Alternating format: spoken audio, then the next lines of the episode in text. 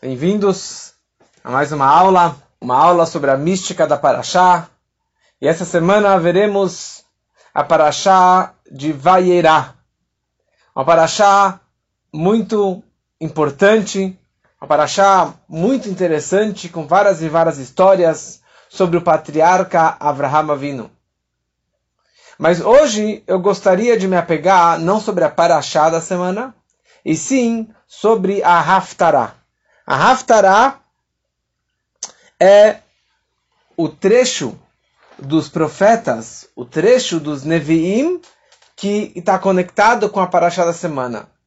Ou seja, toda semana nós lemos a Parashá da semana, e no final, na leitura da Torá, depois da leitura do, da Torá no Shabat, nós lemos um texto dos profetas que tem alguma ligação com a Parashá daquela semana.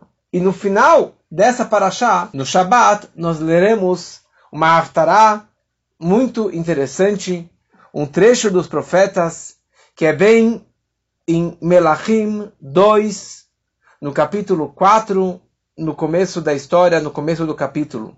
Reis 2, capítulo 4. É uma história, para alguns, já conhecida. Hoje veremos as mensagens e interpretações místicas que tem por trás dessa história realmente tão, tão interessante e tão prática para a nossa vida. Então, nós lemos nesse trecho sobre os milagres que aconteceu com o profeta Elisha, que ele era, na verdade, um aluno do profeta Elial, Elial Anavi. Só uma pequena introdução antes de lermos o trecho do profeta. Isso era na época do rei de Israel, um rei que se chamava Ahav, e a sua esposa que se chamava Isével. E estes dois, o Ahav e a Isével, eram dois perversos, dois rechaim, duas pessoas muito cruéis. E não somente isso, eles eram idólatras. Eles serviam a idolatria do Baal. Como tem várias histórias sobre essa idolatria que se chamava Baal. E ao mesmo tempo, eles perseguiam os profetas judeus, os profetas tzadikim, que eles queriam realmente acabar e matar com todos os profetas. Naquela época, vivia um judeu muito rico, uma pessoa temente a Deus, que ele se chamava Ovadia. Ele era um descendente de convertidos, e ele, na verdade, por causa da sua grana, ele tinha connections com o reinado. Ele era uma pessoa tzadik, um justo, temente a Deus, e ele conseguiu, ao saber que o rei Ahav queria matar os profetas, ele conseguiu salvar 100 profetas. E escondeu esses 100 Nevi'im dentro de duas cavernas. 50 dentro de uma caverna e 50 dentro de outra caverna. Por que em duas cavernas? A Gemara, o Talmud, escreve uma explicação. Porque, para se proteger dessa forma, porque se atacassem, se o rei atacasse uma caverna, então pelo menos a outra poderia se salvar. E uma outra interpretação, uma outra interpretação, que realmente a caverna era pequena e não comportava guardar, salvar 100 profetas dentro de uma só caverna. Mas de qualquer forma, ele, durante anos, sustentou esses 100 profetas com comida, com bebida, com tudo que eles precisavam. E ele acabou torrando todo o dinheiro que ele tinha em prol de salvar e de proteger e de alimentar esses 100 Nevi'im. Tal ponto que ele acabou todo o seu dinheiro, toda a sua verba, e ele precisava continuar sustentando esses homens, esses tzadikim. Ele foi até o rei e pegou um empréstimo um empréstimo muito grande para conseguir continuar sustentando estes homens. Passam os anos e o rei Ahav morreu. Este Ovadia, esse homem tzadik rico, também acabou falecendo. Quem assumiu o trono foi o, rei, o filho do Ahav. O filho dele se chamava Yehoram, que também era um grande perverso. E não somente isso, ele começou a ir atrás de todas as dívidas que as pessoas tinham com seu pai, com o falecido rei de Ahav. Entre as dívidas, ele viu que lá tinha uma dívida enorme desse tzadig deste homem Ovadia, Ovadial, ele vai até a viúva.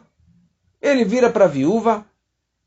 Ele fala: Olha, eu preciso de muito dinheiro. E ela fala: Desculpa, mas eu não tenho dinheiro nenhum. E o credor, na verdade, o cobrador, os mensageiros desse novo rei, Yehoram, eles falaram: Bom, se você não tem como pagar, então vou pegar os seus dois filhos, que eles tinham dois filhos, como escravos, e esse será o seu pagamento pela sua dívida. E ela ficou desesperada. E chorando e com tanta dor, ela vai até o túmulo do seu marido, falecido, e ela começa a chorar, e ela fala, Yerei Elohim, temente a Deus. É isso que vai acontecer com os nossos filhos? É isso que vai acontecer com os órfãos? Você torrou todo o seu dinheiro para salvar os profetas de Deus e, e é isso que eles vão uh, apanhar, eles vão ser levados como escravos? Quando ele escutou isso, falaremos daqui a pouco mais alguns detalhes sobre essa conversa. Ele vira para ela e fala: vá se aconselhar com o profeta da época, com Elisha Hanavi, com o profeta Elisha. E vamos ler agora um pouquinho daqui da história e vamos pegar os trechos, algum trecho e interpretar mais um trecho e fazer a nossa interpretação. Então o Navi descreve o seguinte: uma certa mulher dentre as mulheres dos discípulos dos profetas, gritou a Elisha. Então esse é o momento que ela realmente foi no cemitério, foi no caixão do, no túmulo do marido, e ela pediu para o marido, e o marido falou, vai falar com Elisha. E ela disse o seguinte, teu servo, meu marido, Ovadia, Ovadial, ele acabou falecendo. Tu bem sabe que teu servo era temente a Deus. Agora Yehoram, filho do Ahav, o credor, veio para levar meus dois filhos como escravos. E aqui ela estava, na verdade, desesperada por essa situação. Vem o Zohar, o básico da Kabbalah, e descreve o seguinte: Por que realmente o falecido mandou ela para falar com o profeta Elisha. Porque ele não poderia dar a resposta para ela naquela hora. Então, na verdade, o Zor descreve o que aconteceu por trás dessa história toda. Ela vem e ela grita para Elisha.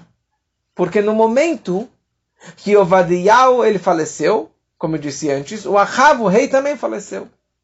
E daí o Yehoram, o filho do rei Ahav, veio cobrar e pegar os dois filhos como escravos. Então ela começou a ir no cemitério e gritar e chorar e chorar. E ela para na frente do túmulo do seu marido. E ela começa a gritar e gritar e falar: Que negócio é esse? Olha o que vão fazer com os nossos órfãos. O que vão fazer com as nossas crianças? E daí, lá dos céus, avisaram para o Ovadial e falaram para ele o seguinte: A tua esposa está lá embaixo, está chorando, está gritando. Olha só, o que, que, a gente vai fazer? O que, que você vai fazer com isso? Então, ele foi em direção ao rei Resquial, já falecido. E ele falou: basta neste mundo, ou seja, vai para este mundo. Daí ele foi falar com os patriarcas. E daí os patriarcas falaram com ele. E falaram para ele: oriente a ela para ir falar com o profeta Elisha. E daí ela volta e ela continua chorando lá no caixão. E daí ela vira para a esposa, lá debaixo da, da lápide, debaixo da pedra. Ela, ele vira para a esposa e fala: Minha querida esposa, vai até o profeta Elisha. E ele vai te aconselhar realmente o que você deve fazer. Ela fez, ela foi em direção ao profeta Elisha. Então aqui nós primeiros, primeiramente já aprendemos aqui uma lição que desde aquela época, na época dos profetas, quando a pessoa ela tinha uma tsure, ela tinha uma desgraça, ela tinha um aperto, ela tinha uma dificuldade, ela ia falar com o profeta da época, pedir um conselho, pedir uma brachá, não somente algo espiritual, mas algo financeiro, algo material, procurar uma brachá e uma orientação do profeta da época, e por isso que em cada geração tem um Rebbe, tem um profeta, que é isso que nós fazemos, que vamos atrás do líder da geração para pedir conselhos, para pedir brachot. E se é no túmulo, e se é no Ohel, também está valendo, porque as brachot, elas vêm, as orientações, elas aparecem. Vamos voltar aqui para o trecho do profeta. Então Elisha perguntou a ela, o que posso fazer por ti? Dize-me, o que tens em tua casa que pode reter uma brachá, uma bênção? E ela respondeu, sua serva não tem nada em casa. Ela realmente perdeu todo o dinheiro, não tenho nada em casa. A única coisa que eu tenho em casa é um jarro de óleo usado para ungir. E Isha disse para ela: Vai e toma emprestado dos seus vizinhos, de todas as vizinhas, utensílios vazios, jarros vazios, panelas vazias, travessas vazias, sim, jarros vazios. Não peça por poucos, peça por muitos. Retorna para tua casa, fecha a porta atrás de ti e de teus filhos, e você vai pegar desse, desse óleo que você tem e verte, vai jorrar desse óleo em todos os utensílios. Ou seja, ela tinha um pouquinho de óleo e ele orientou que jorrasse em todos os outros jarros que vai trazer para dentro da casa. Quando todos eles estiverem cheios, remove o que estiverem cheios e coloca os vazios em seu lugar, pois o jarro jorrará como uma fonte e não vai parar de jorrar óleo, azeite sobre esses jarros vazios. Ela saiu da presença do profeta, foi lá, conseguiu os jarros e voltou para casa e fechou a porta atrás de si e de seus filhos. Eles traziam os utensílios vazios para ela, de modo que ela não precisasse se mover. Ela simplesmente estava lá, jorrando, jorrando e derramando o óleo dentro deles. Quando os utensílios emprestados estavam todos cheios, ela disse aos seus filhos: Traze-me outro, outro utensílio. E ele disse para a mãe: Não há mais utensílios, mamãe. E daí o óleo parou de fluir. Ela veio e contou ao tzadik, ao homem, ao Elisha, o que havia acontecido, o milagre que aconteceu. E ele disse: Vai e vende o óleo para saldar as tuas dívidas, e tu e teus filhos viverão do restante do dinheiro com abundância vocês vão ter uma vida maravilhosa. Esse que é o texto, o trecho aqui do profeta de Melachim. Ou seja, aqui aconteceu um milagre.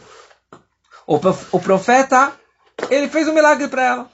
Falou, olha, pega utensílios vazios e dessa forma esse óleo não vai parar, virar uma fonte de óleo, uma fonte de azeite e com isso você vai conseguir ganhar muito dinheiro e sustentar sua família, e seus filhos não serão levados como prisioneiros. Então, aqui, primeira coisa, pergunta o comentarista Abrabanel, que na verdade é um, é um ancestral do Abrabanel aqui, que nós conhecemos aqui no Brasil. O Abrabanel pergunta o seguinte: por que ele perguntou para ela o que você tem dentro de casa? Ele poderia simplesmente dar uma brachá para ela. Você vai ganhar muito dinheiro, você vai ganhar na loteria, você vai ganhar agora no, no, na, na, loteria americana acumulada um bilhão e meio, mais do que isso, de dólares. Você vai ganhar na loteria, você vai ganhar um saco de dinheiro, vai cair dos céus.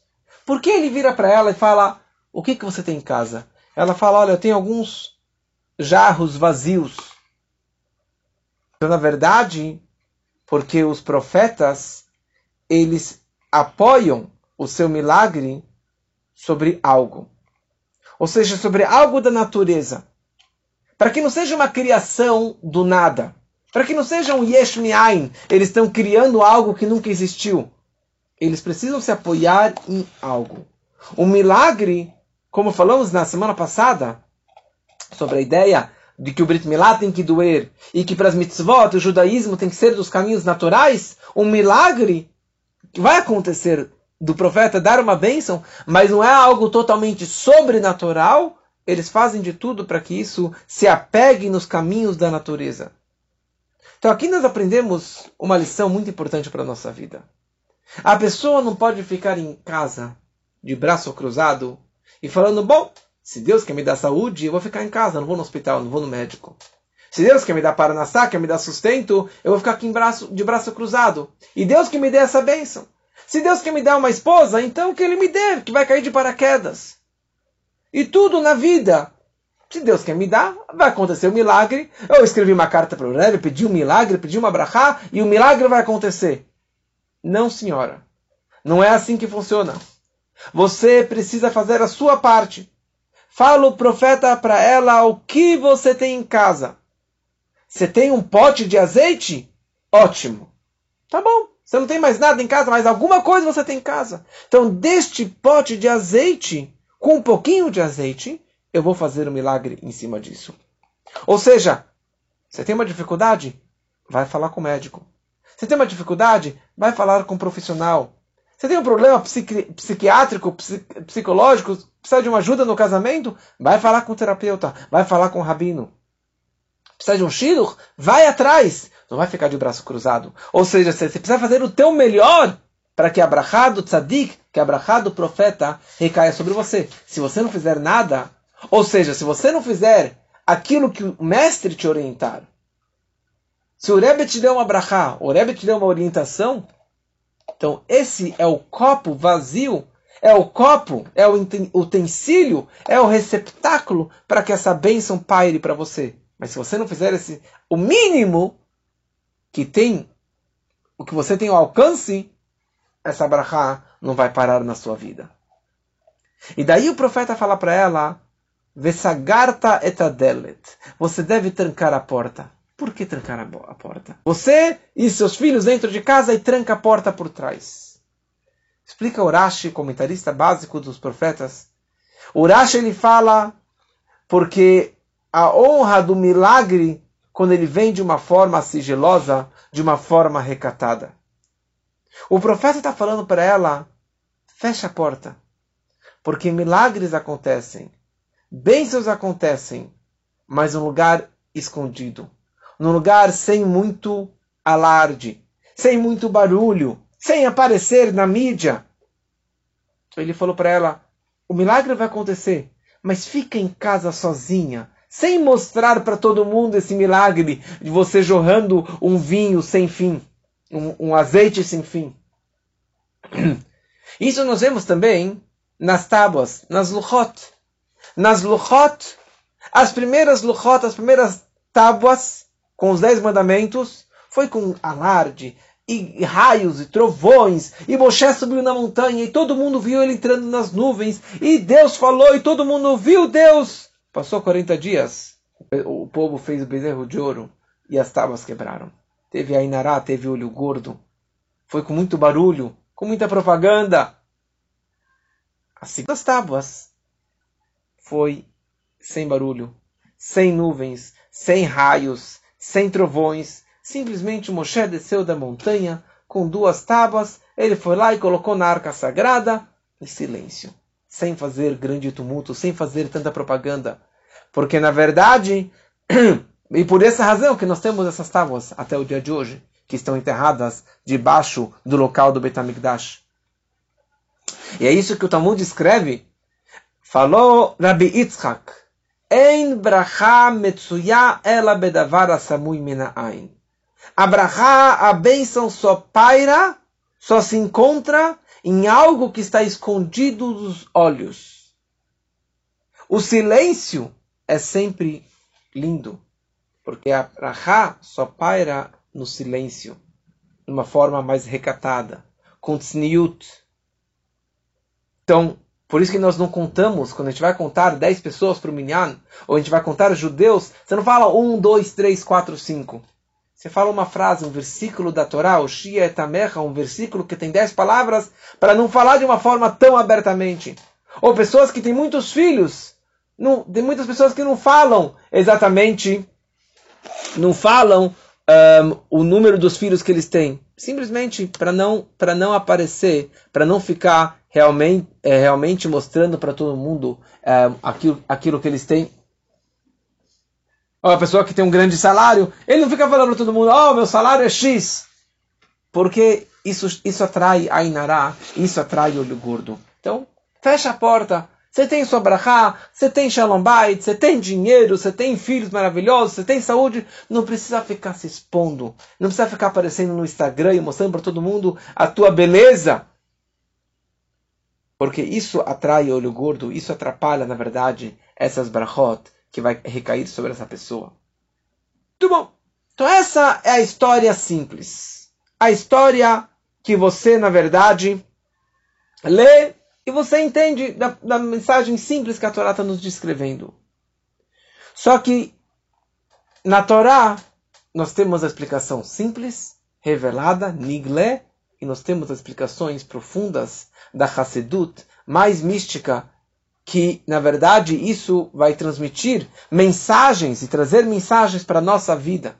Porque você lê aqui uma história que aconteceu há quase três milênios, há 2.500 anos atrás. E você fala, na verdade, o que, que tudo isso aqui tem a ver comigo? Tá bom, tinha uma mulher que pegou, aconteceu um milagre, mas hoje não acontecem milagres, como muitos reclamam. Apesar que sim, acontecem milagres no dia a dia. Você tem que só abrir os olhos. Vem a Hassedut e traz, na verdade, um ângulo mais profundo, uma interpretação mais espiritual dessa história e como que ela é tão relevante para a nossa vida hoje e agora. Como que o Rebbe explica em vários lugares que a Torá ela está falando lá em cima, nas alturas, e aqui embaixo acontecem algumas histórias também. Ou, ou seja, saiba que tudo que acontece aqui embaixo, todas as histórias da Torá, tem um sentido mais místico, mais profundo, que com certeza é relevante e prático para a nossa vida aqui embaixo. E esse é um mamar, é um discurso muito interessante para quem já estudou esse mamar, esse, esse ensaio racídico do Rebbe. É, ele traz mensagens para a nossa vida, para o nosso dia a dia. E o Rebbe fala o seguinte: Isha Achat, uma mulher dos filhos dos profetas, veio até o Elisha e começou a chorar. Quem é essa Isha? Quem é essa mulher? Essa mulher, na verdade, representa a Neshama, a alma. E ela é chamada de Isha Achat, uma mulher, porque ela é uma com Deus, ela está unida, unificada com Deus. A Kabbalah explica que a ligação, a união que tem entre a alma judaica e Deus é comparado com a ligação entre marido e mulher. Deus é chamado de homem e a Neshama, a alma do judeu, é chamado de mulher. Para quem já leu um pouquinho do Cântico dos Cânticos, do rei Salomão, do Shlomo Amelech, Shira Shirim, ali ele descreve frases de amor entre marido e mulher. Eu vou te beijar do beijo da minha boca, eu vou te abraçar, vou te levar para casa e assim por diante. Isso está se referindo à intimidade entre Hashem e o povo de Israel. E essa mulher, ou seja, essa Neshama, é Mineshei Bnei Nevi'im. É das mulheres dos filhos dos profetas. Porque Navi, que é profeta em hebraico, vem da palavra Nivsfatayim. Ou seja, o profeta ele recebe mensagens nos seus lábios diretamente de Deus.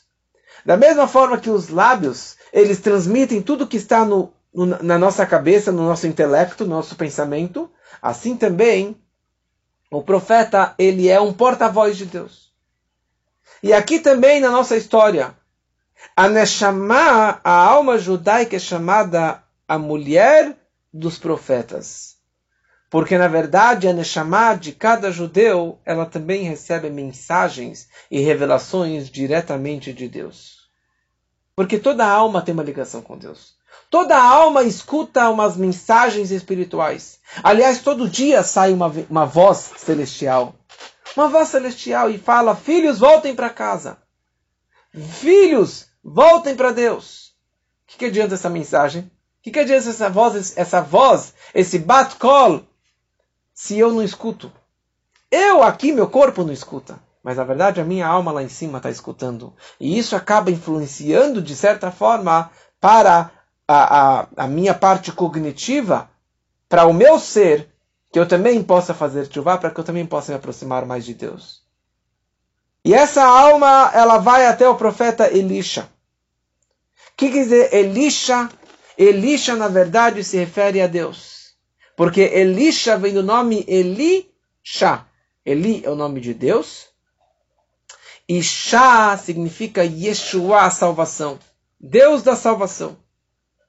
Então a alma ela vem para o Elisha, a alma do judeu, que é que nem um profeta, ela vem até Elisha, ela vem até Deus, e ela começa a gritar para Deus. Ou seja, não é uma história do passado de três milênios atrás. É uma história que acontece com cada um de nós todo dia. A minha Neshama está gritando, está clamando, está chorando para Deus. E qual que é esse choro? A alma está chorando, ela fala, Avdechai Shimet. O meu servo, o meu marido morreu. Ishi. Ishi pode ser o meu marido, porque Ishi é homem, meu homem. Mas Ishi, na verdade, representa Esh Yud. Esh Yud. Ishi é Esh Yud. Esh é fogo, Yud é a letra Yud. Esh, fogo, representa o amor a Deus. Porque o amor que o judeu tem por Deus, na Neshama, a alma judaica tem um pedaço de Deus, uma labareda, um pedacinho, uma faísca de Deus, que isso tem uma naturalmente ele tem um amor a Deus. Todo judeu ele tem esse amor natural dentro de si. E a letra Yud, está explicado muito no Tânia, na Hassidut, que a letra Yud, na verdade, representa Deus. Então, o que, que ela está falando? A alma fala para Deus, olha, o meu Esh, Ishi, Met, ele morreu. O meu amor a Deus, que eu tinha dentro de mim, morreu, secou, desapareceu. Por quê? Porque no momento que nós cumprimos os preceitos da Torá, as mitzvot, ou nós estudamos a Torá, seguimos o judaísmo, o judaísmo precisa ser com calor, com amor, com amor incandescente, com amor e com temor, com reverência a Deus. Eu rezo porque eu amo a Deus. Eu sigo os preceitos judaicos porque eu realmente amo Hashem, eu amo a Torá. Dessa forma, eu estou me aproximando mais de Hashem. Eu não transgri eu não é, faço transgressões, eu não peco, eu não faço idolatria, eu não, trans, eu não realmente vou contra algum dos preceitos de Hashem, porque eu tenho irat Hashem, porque eu tenho reverência perante Deus. Aquilo que ele me proibiu, é isso que eu não vou fazer. Então, na verdade, no momento que a pessoa ela segue o judaísmo da forma correta, é porque eu amo Hashem e por isso eu faço coisas que ele me pediu para fazer. Eu tenho medo ou reverência, respeito por Deus e por isso que eu deixo de fazer, de transgredir tantas e tantas coisas. Eu rezo, amarás a Deus. Eu estou falando, não só da boca para fora, simplesmente eu estou sentindo, eu estou borbulhando com este amor a Deus, e por isso que eu falo, eu guardo o Shabat, eu faço as mitzvot com alegria, com vibração, com um sentimento profundo. Vem a alma, vem essa mulher, e ela clama para Deus, ela fala, Avdechai Shimet, o meu fogo, o meu amor a Deus, met, morreu. Já não tenho mais amor a Deus, eu não tenho mais temor a Deus, eu não tenho mais sentimento nenhum. Eu coloco o tefilim no automático, eu guardo o Shabbat no automático, eu como kasher, eu faço as mitzvot no automático, mas sem um espírito judaico. Eu rezo só blá blá blá da boca para fora. Eu não tenho nenhum sentimento, nenhum, nenhuma vibração nesse judaísmo. E a pergunta é: eu estou desesperada. E o judeu ele tem esse desespero de vez em quando. Ele sabe que ele está afastado. Ele sabe que ele não tem esse sentimento. E hoje eu queria aplicar, na verdade, essa mensagem também, principalmente para uma, uma situação que está em crise hoje em dia, muito grande, que são os relacionamentos e os casamentos. E aqui, na verdade, a mulher vira para o marido e fala: Eu não te amo mais. Eu não tenho mais um sentimento de amor para você, meu marido. Ou o marido fala para a mulher: Eu não te amo mais. E por isso eu quero me divorciar. Eu quero acabar com, com o nosso casamento. Ou seja, eu faço as coisas só no automático. Eu pago as contas por obrigação. Eu estou com você por obrigação. A gente está aqui porque, sei lá, não tenho dinheiro para pagar dois, dois aluguéis. Mas eu não tenho mais um amor por você. Eu não tenho mais respeito e honra pelo meu cônjuge. O que, que eu faço? E o pior de tudo, continua a mulher falando, essa alma clamando. A mulher, ela fala, Ve'anosheba la do cobrador vem pegar os meus dois filhos como escravos. Quem é esse cobrador? Esse cobrador, na verdade, se refere ao Nefesh Abamita, a alma animal. A minha alma animal, meu instinto negativo, o meu lado negativo, que ele está fazendo de Nashani. Nashani significa está me fazendo esquecer da minha casa do meu pai. Está me fazendo esquecer do meu judaísmo. Está apagando a minha vibração com Torá e com mitzvot e com judaísmo. Essa minha alma animal está apagando o meu amor pelo meu cônjuge, no meu relacionamento, no meu casamento. O pior de tudo, o que é pegar os meus dois filhos como escravos? O que, que significa meus dois filhos? Meus dois filhos se refere a Havat Hashem Veirat Hashem. Como meu amor a Deus e a reverência por Deus. Porque os pais representam Chokhmah e Binah, sabedoria e entendimento, que é a parte intelectual, e os filhos representam os frutos desse intelecto, que representa Avat Hashem e Irat Hashem.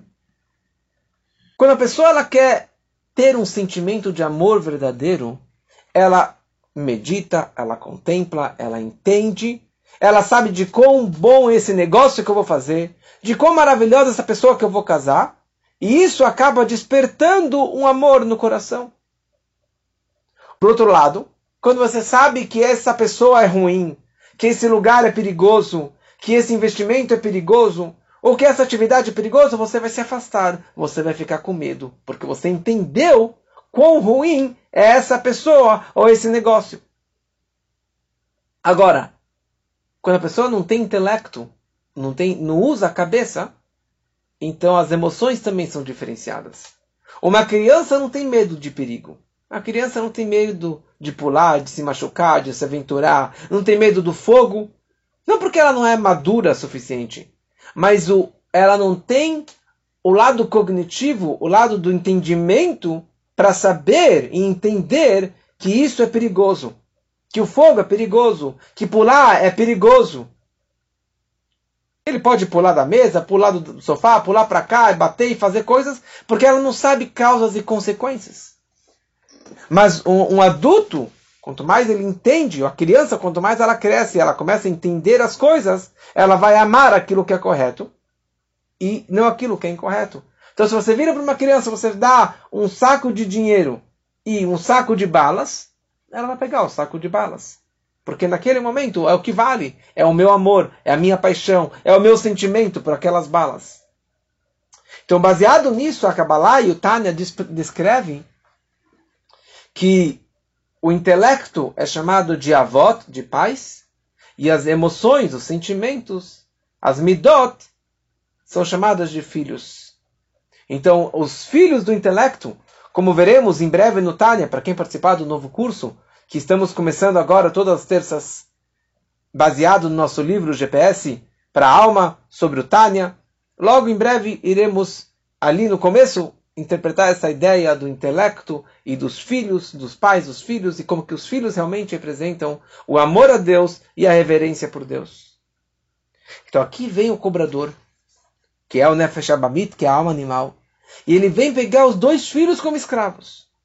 Ele quer escravizar o meu amor a Deus e a minha reverência a Deus para que seja um amor por prazeres mundanos, por pessoas erradas, por idolatrias, por coisas fúteis, por coisas materiais.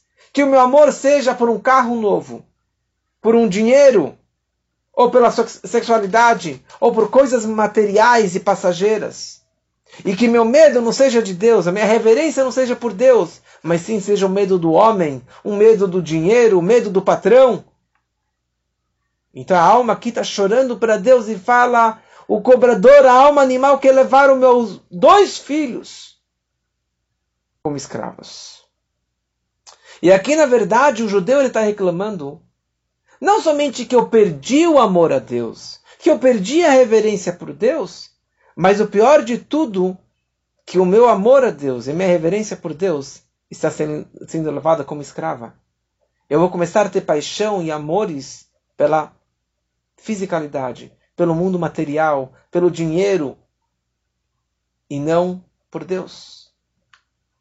E aqui a alma está chorando e clamando para Deus, ela fala: o que eu posso fazer? Deus, por favor, me ajude. Deus, por favor, me salve, porque a situação é ruim, é terrível. E eu estou desesperada, não sei mais o que fazer. Porque o meu marido era temente a Deus. Eu tinha de tudo do bom e do melhor. Eu amava meu marido. E olha só o que aconteceu. O, o casamento está se acabando. Não tenho mais amor ao meu marido, à minha mulher. Não tenho mais casamento. Não tenho mais sentimento de amor e de respeito. E está tudo sendo levado por uma traição, por outros desejos, por outras pessoas, outros interesses, menos no meu casamento pelo meu cônjuge. Vayomer Elea Elisha. Profeta Elisha, como falamos antes, representa Deus. Vira para ela e pergunta: O que você tem em casa? O que sobrou na tua casa, minha mulher? Alma querida, o que, que sobrou na tua vida? Quais forças restaram para ti?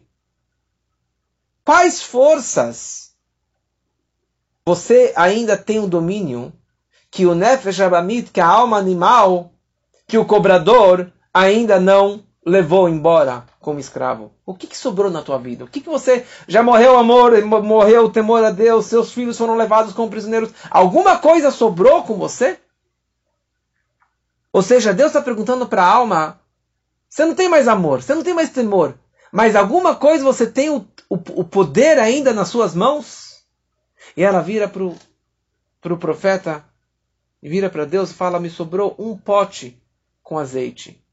Ou seja, me sobrou somente um potinho com um pouco de azeite dentro. Um pouco de azeite representa o Etzem Nekudat Aneshama. A essência, o pontinho da essência da alma. Por que isso? Uma pequena introdução. A Torá ela é comparada e dividida em três categorias. A Torá ela é comparada com água, vinho e azeite.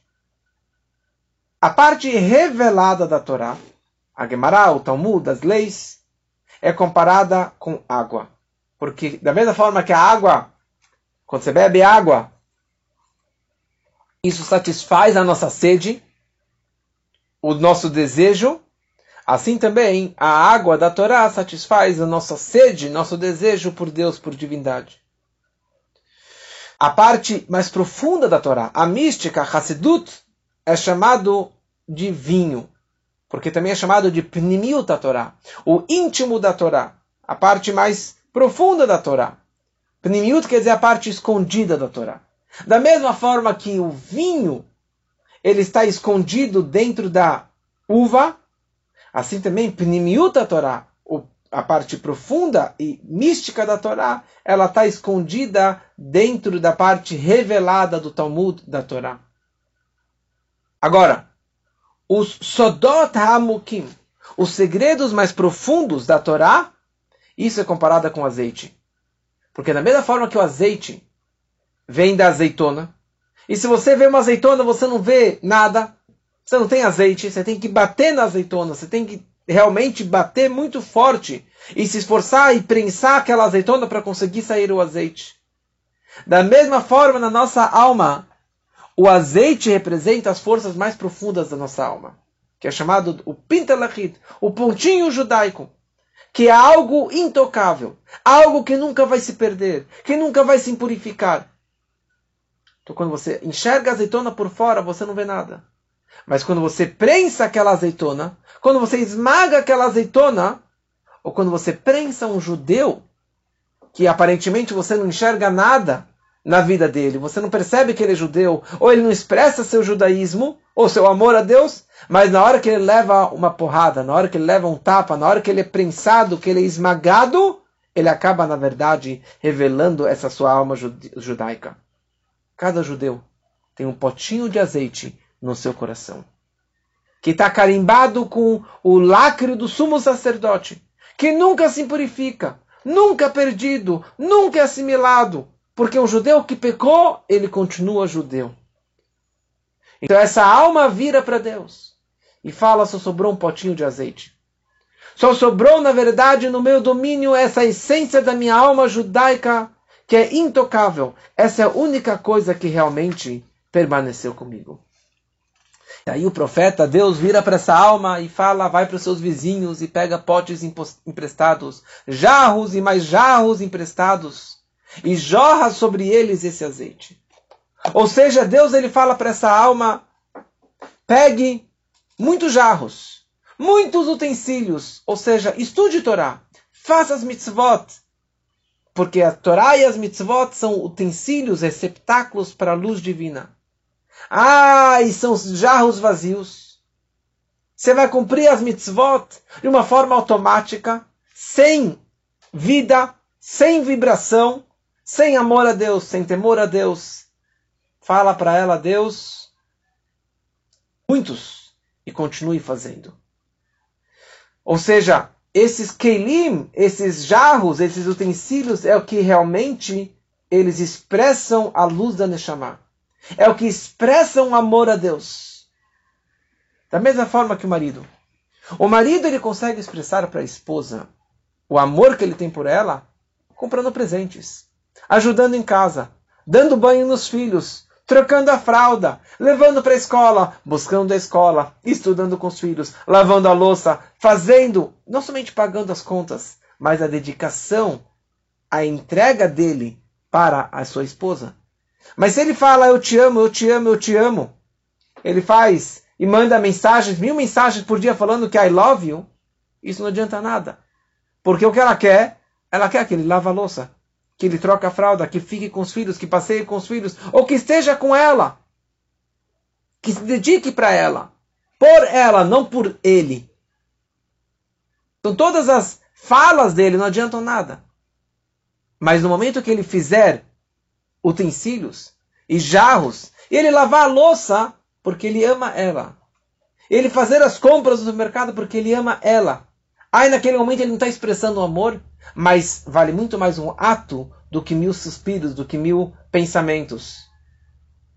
Então Deus ele fala, faça muitos utensílios. Continue fazendo Torah e Mitzvot. Não deixe de ter tantos, muitos e muitos jarros. Pegue emprestado. Continue fazendo.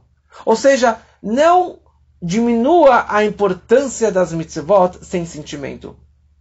Coloca tefilim de manhã, mesmo que você não sente nada. Acenda as velas do Shabat, mesmo que você não sente nada. Vá na sinagoga, reze todo dia, mesmo que você não sente nada ainda. Faça muitos e muitos jarros, mesmo apesar que eles ainda estão vazios de sentimentos e de emoções de amor a Deus, por reverência por Deus. Porque muitos argumentam, muitos reclamam. Na vida judaica falam, o que, que adianta colocar sem sentimento? Eu tenho um sentimento judaico. Não preciso colocar tefilim. Eu amo Deus. Eu dou para Israel de vez em quando dinheiro lá para plantar uma árvore. Mas eu não preciso realmente ir na sinagoga. Eu não preciso estudar a Torá. Eu não preciso fazer mitzvot. Como, como que os próprios sábios diziam, que mitzvah belo kavanah que guv belo neshama. Uma mitzvah sem kavaná, sem sentimento, sem intenção, é como um corpo sem alma. Não vale nada. Deus ele fala para a alma, não deixa de ter muitos jarros vazios. Não despreze essas mitzvot que são feitas sem sentimentos. E aqui, na verdade, nós temos algumas dicas para Shalom Bait, para casamento. Você não sente amor pelo teu cônjuge? Você não sente mais atração?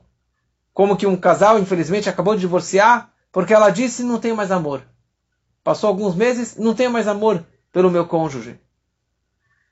Fala a Torá. Fala Deus para você.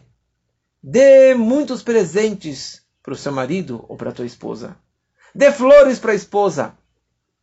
Lava a louça. Dê presentes para o marido. Dê amor, dê carinho, dê palavras ajude na cozinha, ajude com ações, que é o mais importante fazer ações. Ajuda, dar, dar significa dar de si. Dar do seu tempo, dar do seu dinheiro, dar do seu amor, dar do seu sono, uma dedicação, algo simples, vale muito mais do que mil conversas e que uma joia super cara. O que a mulher quer, ou o que o marido quer. Ele quer, na verdade, que a pessoa dê, dá de si. Se entregar apesar que no começo vai ser um copo vazio, vai ser um jarro vazio, não vai ter muita expressão de amor e de paixão nessa, nesse presente que você está dando, essa constância algum momento vai acabar expressando e trazendo, ressuscitando esse amor perdido entre o casal. E você tem que fazer o quê? Você tem que jorrar desse azeite para todos esses potes. Pega dessa essência da sua Neshama, da essência da tua alma, e jorre dentro desses potes. Ou seja, essa Neshama ela vai acabar brilhando, ela vai acabar iluminando dentro de todas as tuas atitudes, de tudo que você fizer, algum momento essa essência da alma, esse amor incandescente a Deus, essa conexão intocável, ela vai acabar se expressando para fora e o, todo mundo vai acabar vibrando a Neshama vai acabar vibrando, a ligação com Deus vai voltar e o casamento vai melhorar com certeza. Porque a Haramassim atrás das atitudes, dos atos, o coração é atraído. Então essa que é realmente a grande importância de fazer e continuar fazendo. É assim que é a mensagem para a nossa vida também. Se você ainda não vibra no colocar o tefilim, você ainda, ainda não vibra em ler os salmos, continua lendo, continua fazendo as mitzvot, faça cada vez mais. Algum momento essa alma vai vibrar, essa alma vai, vai iluminar. E daí, o profeta, ele conclui e fala, Va'atu banair, você e teus filhos vão viver com os restos. Com os restos, na verdade, representa da vantagem dessa transformação da luz que veio após a escuridão. Com essa força, na verdade, a pessoa ela vai ter um amor renovado, um amor incandescente no judaísmo, uma vibração no judaísmo. Você está meio murcho no judaísmo? Faça mais! E que isso vai acabar atraindo mais amor e mais ligação no judaísmo. Essa é uma das razões dos projetos do Rebbe de Lubavitch. Vai colocar tefilim em qualquer pessoa. Qualquer, qualquer mulher tem que acender as velas do Shabat. E tem que fazer, comprar livros para casa. E fazer pureza familiar tantos e tantos projetos, agora Sukkot, Pegalo, Lav, Yetrog, Açúcar Móvel, com tantas pessoas, mas o cara nem sabe o que ele está fazendo. Você nem ensinou para ele ainda o que, que é Deus, o que, que é as mitzvot. Não interessa. Faça, faça, faça, e em algum momento vai cair a ficha. Algum momento essa Neshama, esse azeite vai acabar brilhando naquela pessoa. E assim também no casamento. Just do it. Brigou, não vira cara. Continua fazendo. Vai ajudar vai fazer alguma coisa, vai dar um presente, vai lavar a louça, mesmo que sem amor, mesmo que sem sentimento. Just do it. Siga fazendo, siga trabalhando, siga doando para o seu cônjuge, porque em algum momento esse azeite, esse calor e este amor vai fluir e vai iluminar e vai reaquecer aquele casamento. Que possamos levar essas, essas mensagens para a nossa vida judaica e para, nossa, e para o nosso casamento e que assim realmente seja para todos, se Deus quiser.